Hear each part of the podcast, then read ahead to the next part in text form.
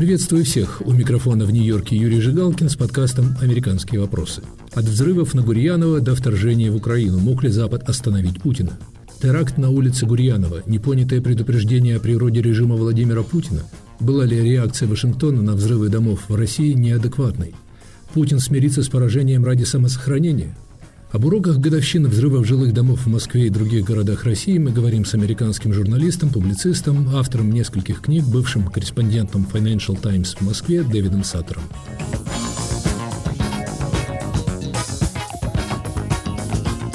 Восьмого сентября 1999 года в полночь взорвалось устройство, заложенное в помещении на первом этаже девятиэтажного жилого дома на улице Гурьянова в Москве. В результате взрыва, по официальным данным, погибли 106 человек, почти 700 получили ранения. По версии российских властей, этот взрыв был частью серии террористических акций в Москве и других городах России в сентябре 1999 года, за которыми стояли исламские радикалы-террористы, базировавшиеся на территории Чечни. 23 сентября начались массированные бомбардировки Грозного российской авиации. Официальная версия событий, впрочем, была сразу подвергнута сомнению из-за наличия многих подозрительных фактов. Например, заявление председателя Госдумы Геннадия Селезнева о взрыве дома в Волгодонске, который произошел, но через три дня после сенсационного заявления спикера Госдумы. Попытки независимого расследования терактов были сорваны. Мой собеседник Дэвид Саттер писал об этих событиях в своей книге «Тьма на рассвете». Он считает, что теракты сентября 1999 года были уроком, который Вашингтон и другие западные столицы по разным причинам не усвоили. Например, Сатр видит явную связь между взрывами на Гурьянова и вторжением России в Украину. Администрация или режим Путина пошел от самого начала по пути преступления против невинных жертв. Те, которые были убиты в этих взрывах, они не были враги государства или путинского режима. Люди были выбраны совершенно наугад. Это повторялось уже много раз. Мы видели это в уничтожении малайского Боинга. Режим, который способен так обратиться к собственному народу, естественно способен жертвовать 50 тысяч молодых ребят – в бессмысленной войне в Украине. Это менталитет, который проявился в этих взрывах и укрепился как результат этих взрывов, создал очень много жертв в течение 23 года. Это очень важно сейчас, потому что они стараются мобилизовать русское население, поддерживать эту войну в Украине но население недостаточно осведомлено по поводу настоящего отношения этого режима к их жизням. Мы видели настолько люди для Путина, для его соратников, просто расходный материал сейчас в очень ярком примере в Украине. Но это все начало раньше, это было очевидно с взрывами. Дэвид Саттер, о том, что вы видите как эволюцию методов действий российской власти от взрыва собственных граждан до военного вторжения в Украину, мы поговорим чуть позже. Но напомните нам, что заставляет вас верить, что взрывы домов в нескольких российских городах в 1999 году были делом рук российских спецслужб. Вы написали об этом книгу, ведь все-таки было проведено расследование, найдены исполнители, некоторые из которых, кстати, отбывают наказание. Ну, прежде всего, не было расследования. Был несколько процессов над людьми, которые имели абсолютно незначительные роли, как транспортеры, которые не знали, в чем они были замешаны. Настоящее расследование не было, и попытка расследовать были упразднены несколько раз в Государственной Думе потому что были попытки расследовать. И те, которые старались объективно и бесстрастно расследовать независимо, они были убиты, начиная с Юрием Шехачиханом, Сергеем Ющенковым, Александром Литвиненко, Анна Полотковская. Поэтому э, сказать, что эти события были расследованы, это не так они не были расследованы, и любая попытка их расследовать были пересечен. И кроме этого, свидетельство было запрятано. Это вы говорите, насколько я понимаю, о возможной сорванной попытке теракта в Рязани, в котором участвовали сотрудники ФСБ, которые по заявлениям этого ведомства на самом деле проводили учения. Речь идет о четырех взрывах в Буйнакске, Москве и Волгодонске. Но тоже была попытка взрывать дом Рязань, неудавшая попытка, потому что уже люди были в таком состоянии паники, что они наблюдали очень внимательно и видели, как люди старались поместить в подвале какие-то очень странные мешки. Они вызывали полицию, полицию пошли туда и видели, что там не только мешки, там настоящая бомба. Они сумели обезвредить эту бомбу и потом начали искать тех, которые положили эту бомбу. Их поймали. Они были агентами ФСБ, они предъявили документы ФСБ. Сразу же ФСБ из Москвы взял их под их опеки, и они исчезли. До сих пор мы не знаем, кто эти люди были. Но потом было официальное объяснение – что это не был попытка взрывать дом, это было учение. Но это не мог быть учение, потому что по закону, когда есть такие учения, которые затрагивают гражданского населения, обязательно, что люди на всех уровнях правительства были информированы.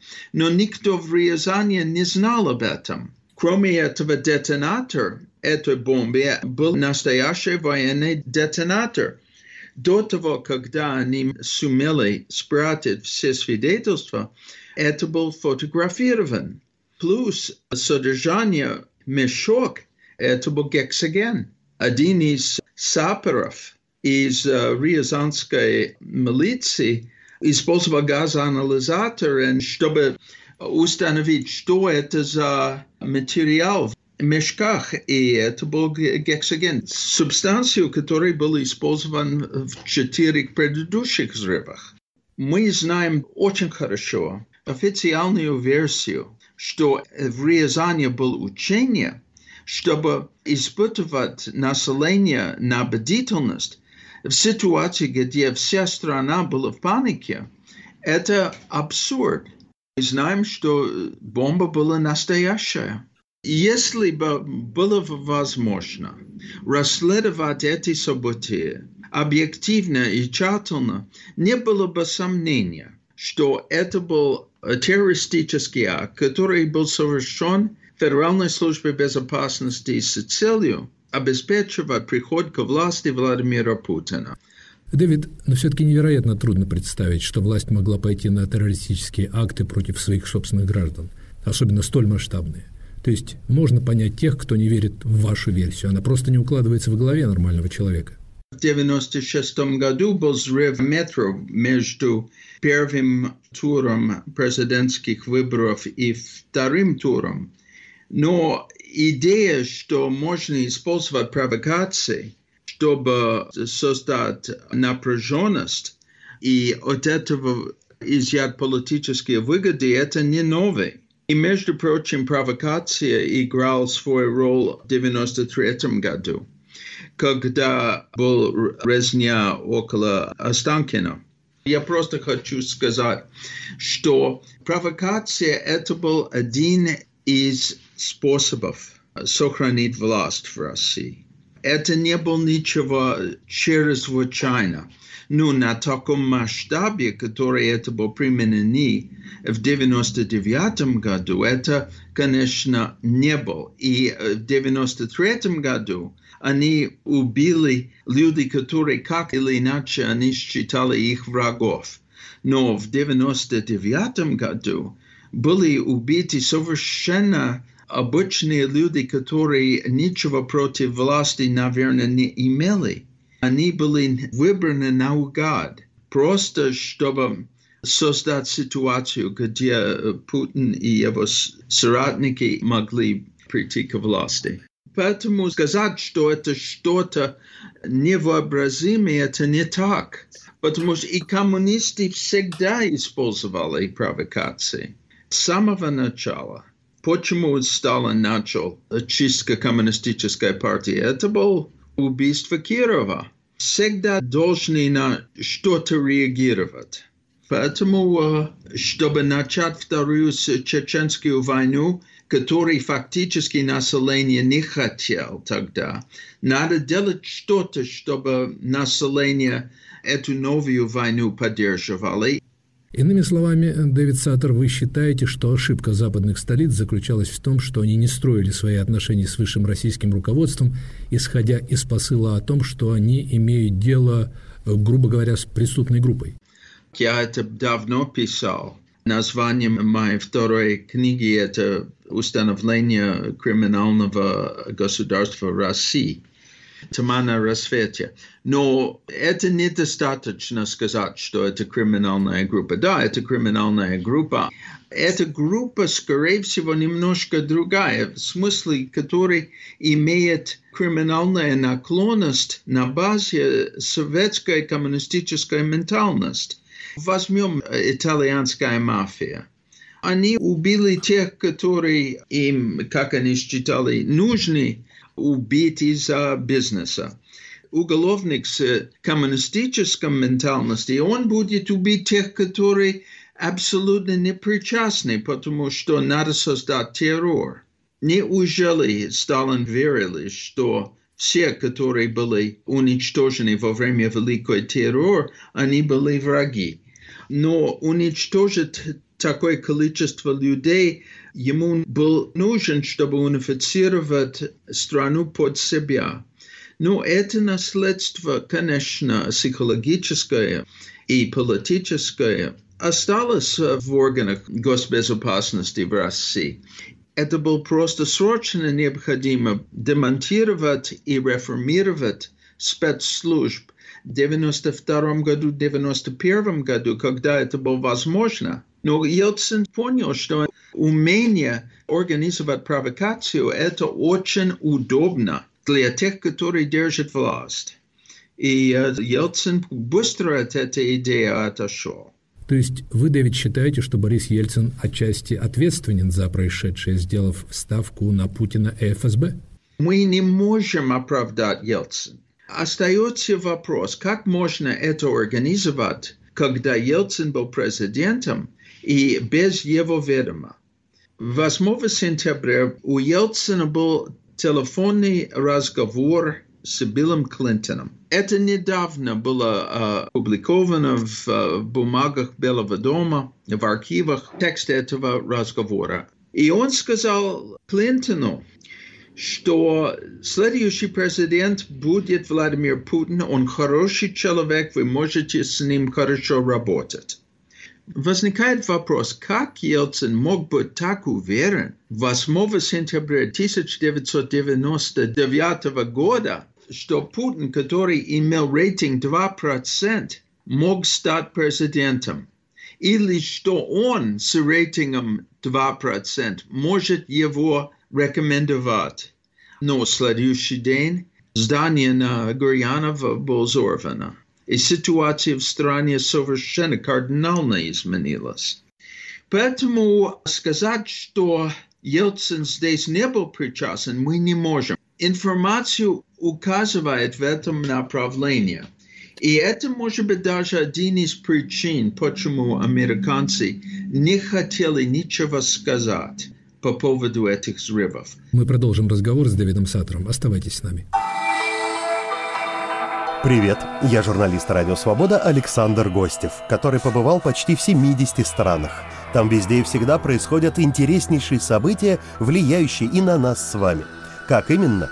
Об этом подкаст «Атлас мира». Я делаю его вместе с моим коллегой Ярославом Шимовым, знатоком Европы – Слушайте и подписывайтесь в агрегаторах подкастов в Apple, Google, Spotify и в других приложениях.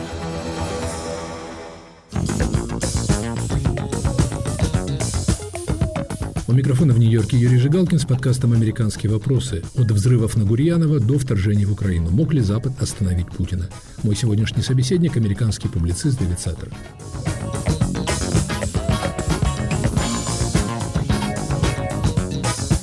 Ваша интерпретация ведь именно эта ментальность вседозволенности, безнаказанности, готовности прибегать к террористическим методам устрашения демонстрирует себя во внешней политике, и она, собственно, привела к вторжению России в Украину.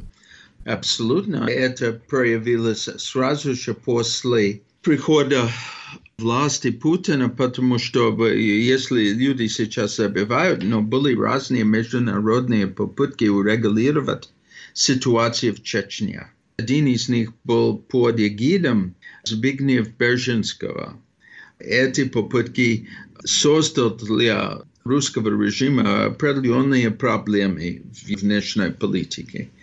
Но после террористических актов в театре Дубровки и в Беслане это давление исчезло.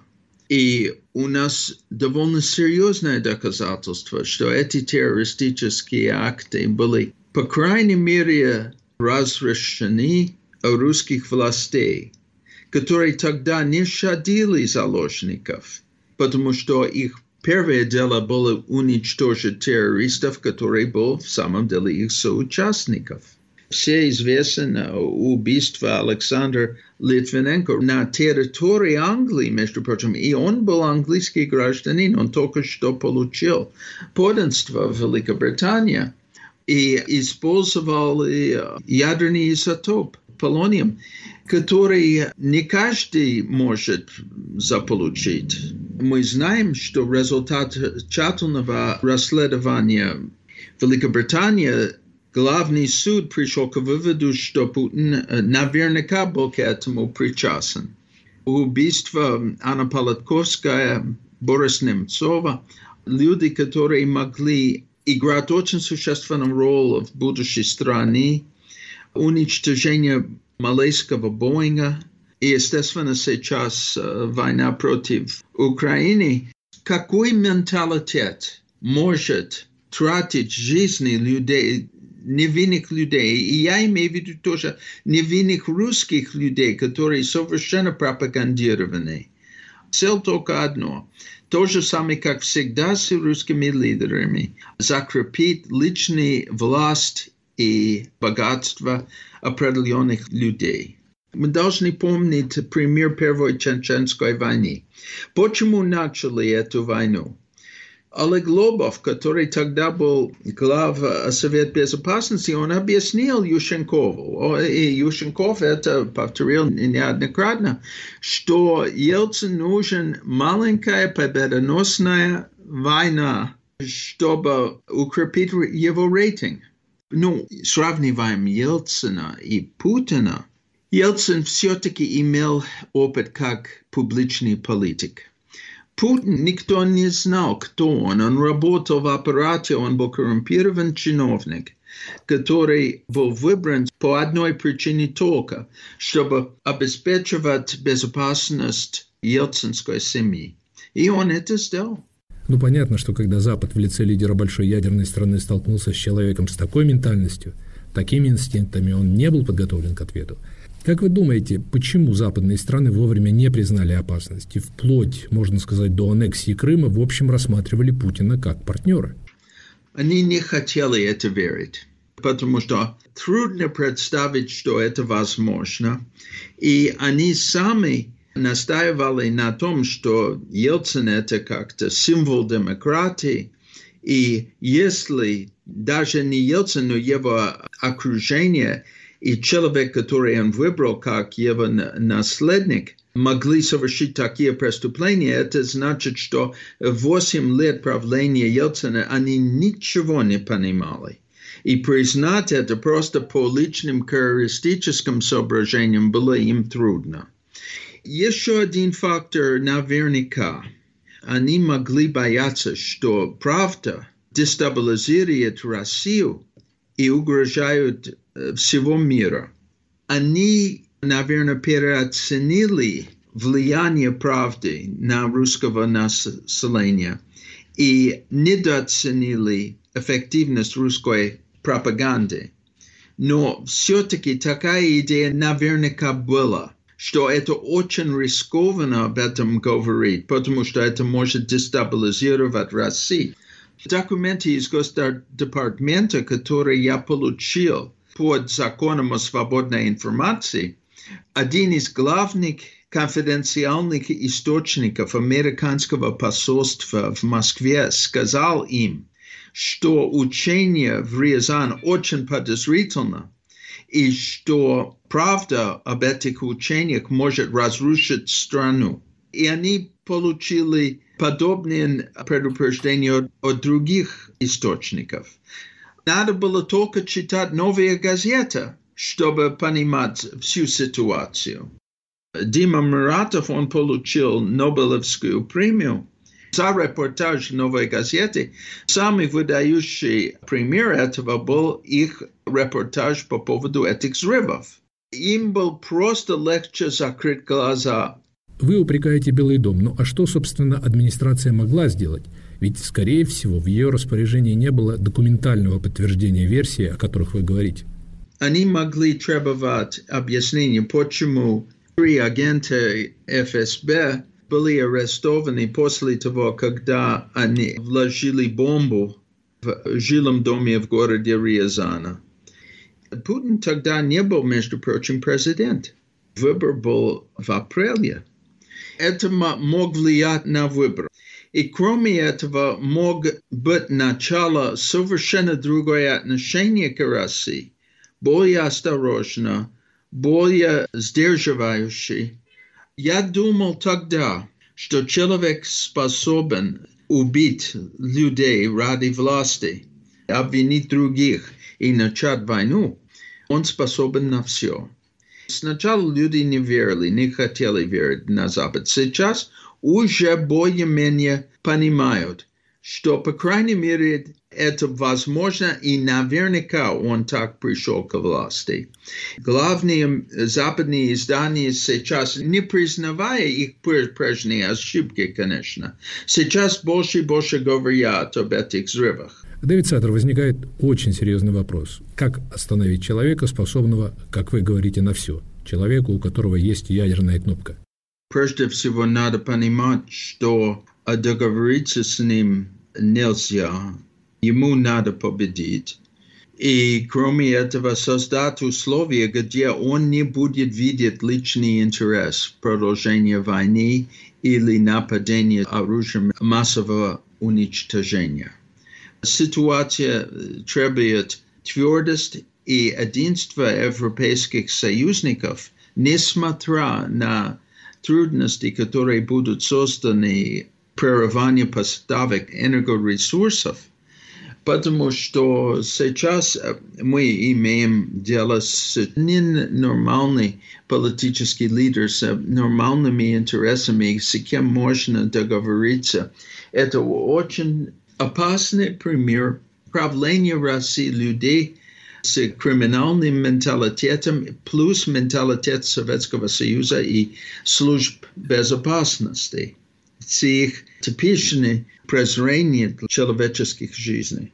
И если мы будем это понимать, я думаю, что люди в Западной Европе, они будут готовы все-таки жертвовать, чтобы контролировать этот феномен и лишить Путина победу в Украине. Вопрос в том, приемлемо ли для Путина поражение, переживет ли он его политически. Многие в этом сомневаются. Человек, который способен на таких преступлениях, будет иметь гипертрофированный инстинкт самосохранения. Если Путин считает, что на это зависит его выживание, люди будут просто поражены его готовность покончить с войной, увести войска и делать вид, что ничего не случилось. Но он должен понимать, что продолжение войны это опасно для него лично. И кроме этого, люди вокруг Путина должны понимать бессмысленность этой войны и настоящий характер этого режима. И ничего не иллюстрирует это лучше, чем 99 -го года взрывы в жилых домах. Но очень трудно предположить, что что-либо, кроме полного возвращения украинских территорий, включая Крым, приведет к отмене санкций, не так ли? хотя некоторые аналитики призывают держать санкции вплоть до смены власти в России. Я не хочу преуменьшить его воображение или воображение тех сиников, которые его окружают, но они могут сказать, что продолжение войны это бессмысленно, мы должны сосредоточивать на России, ну, или вообще ничего не сказать. Я не знаю. Будет сложно, но они что-то найдут. Я думаю, что давление, естественно, должен продолжаться до того, когда мы можем рассчитывать на то, что агрессия не повторяется. Я думаю, что все-таки такой ситуации, где Украина будет, безусловно, очень ценный союзник Запада, что мир может сохраниться. И может быть не исключено, что Путин даже сохраняет власть. Но в самом деле, что люди должны осознать настоящий характер Путина, настоящее происхождение его режима, чтобы понимать, почему это важно, что давление на него не ослабил. Естественно, искушение ослабить давление со временем, но это, это важно, что это не было. Это был подкаст «Американские вопросы», который вел из Нью-Йорка Юрий Жигалкин. От взрывов на Гурьянова до вторжения в Украину. Мог ли Запад остановить Путина? Моим собеседником сегодня был американский публицист Дэвид Саттер. Слушайте «Американские вопросы» в эфире на сайте Радио Свобода, на YouTube, TuneIn. Загружайте подкаст на Google, iTunes и других подкаст-платформах. Пишите, комментируйте в социальных сетях и на нашем сайте.